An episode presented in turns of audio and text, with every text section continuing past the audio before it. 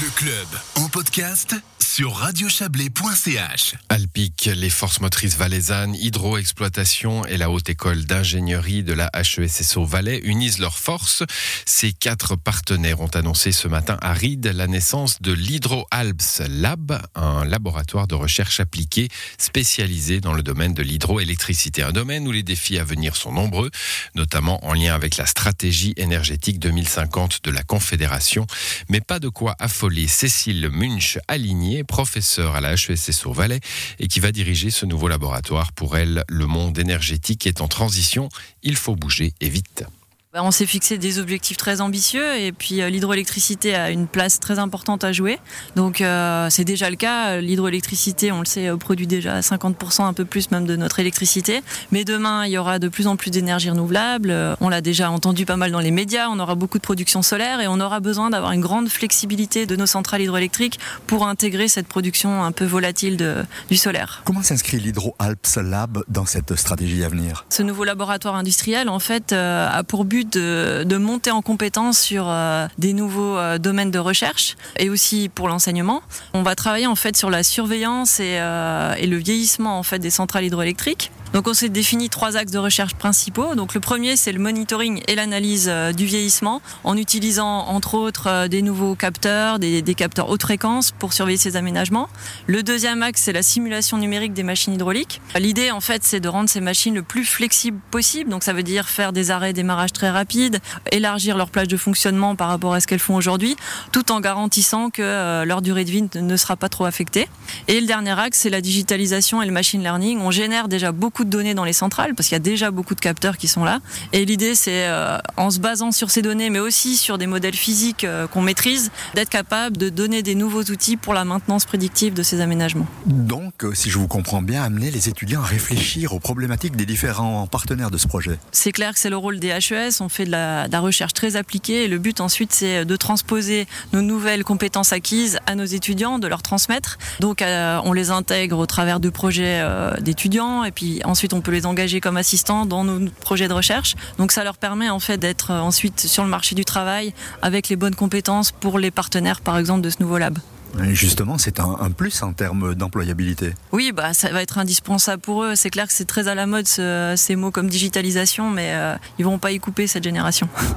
Ce partenariat avec les, grands valaisans du domaine de l'énergie, on peut parler de Dream Team qui aura une résonance nationale? Oui, j'ai entendu ça ce matin. C'est vrai que c'est un joli terme, la Dream Team. C'est clair qu'on est au bon endroit, on est en Valais, on a une grande production euh, de des centrales hydroélectriques ici. Il y a des aménagements très variés. On a des centrales à accumulation, des centrales au fil de l'eau, on a du pompage On a toute la, on va dire toute l'infrastructure pour pouvoir euh, innover dans ce domaine. On sait l'importance de l'hydroélectricité euh, en vallée et, en termes de production pour, pour l'ensemble du pays. Aujourd'hui, on peut faire plus, aller encore beaucoup plus loin. Alors en termes de production, donc euh, on va augmenter encore un petit peu la, part de, de l'hydroélectricité, mais la priorité c'est déjà de maintenir la production actuelle, ce qui va pas être si simple que ça. C'est déjà un challenge parce que nos aménagements on les a construits il y a plusieurs dizaines d'années. Et ensuite, le deuxième challenge c'est plutôt de les rendre plus flexible en fait. On l'a vu, on va avoir besoin de stockage saisonnier, on va avoir besoin d'être très réactif en fonction de la production du solaire et les centrales ont un rôle très important à jouer. On va vers une hydroélectricité durable et moderne avec un, tel laboratoire? Oui, bah, c'est clairement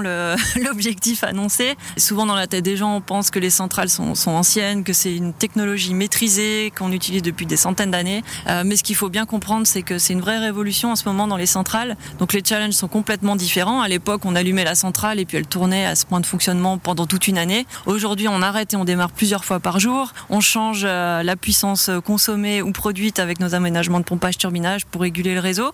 Donc euh, on a plein de challenges et euh, le troisième challenge, ben, c'est cette digitalisation. Donc il y a une transformation numérique qui est en train de se faire de ces aménagements et pour ça on a besoin de ce nouveau lab. Vous êtes professeur à l'HESSO, vous êtes au bénéfice d'un doctorat. Personnellement, comment vous entrez dans ce projet? Je suis très très enthousiaste. En fait, c'est un peu euh, le rêve que voilà que j'envisageais quand je suis venue travailler en Valais. Au départ, moi j'ai une formation plus en simulation numérique des écoulements. Ça peut paraître assez loin du monde de l'hydroélectricité comme ça, mais voilà, depuis dix ans, on travaille sur des projets de recherche dans ce domaine-là et ça me passionne. Il y a toute une équipe aussi à l'école qui travaille dans ce domaine-là. On est tous très très motivés, enthousiastes et on se réjouit de collaborer avec ces partenaires industriels qui sont des grands des grands acteurs du domaine de l'hydroélectricité en Suisse. Une dernière question sortir du nucléaire et des énergies fossiles, euh, on sait c'est un gros défi, mais c'est un, défi qui n'est pas trop utopiste. Je pense que la question c'est pas est-ce qu'on va y arriver ou pas, mais est-ce qu'on la question qu'on doit se poser, c'est est-ce qu'on va se donner les moyens d'y arriver pour l'instant. Donc on va tout faire pour y arriver.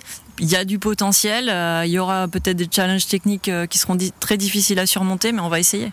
Cécile Munch, alignée, était interrogée par Yves Terrani. Précisons que l'Hydro-Alps Lab sera doté d'un budget de 2 millions de francs sur 5 ans. À terme, il occupera 10 personnes.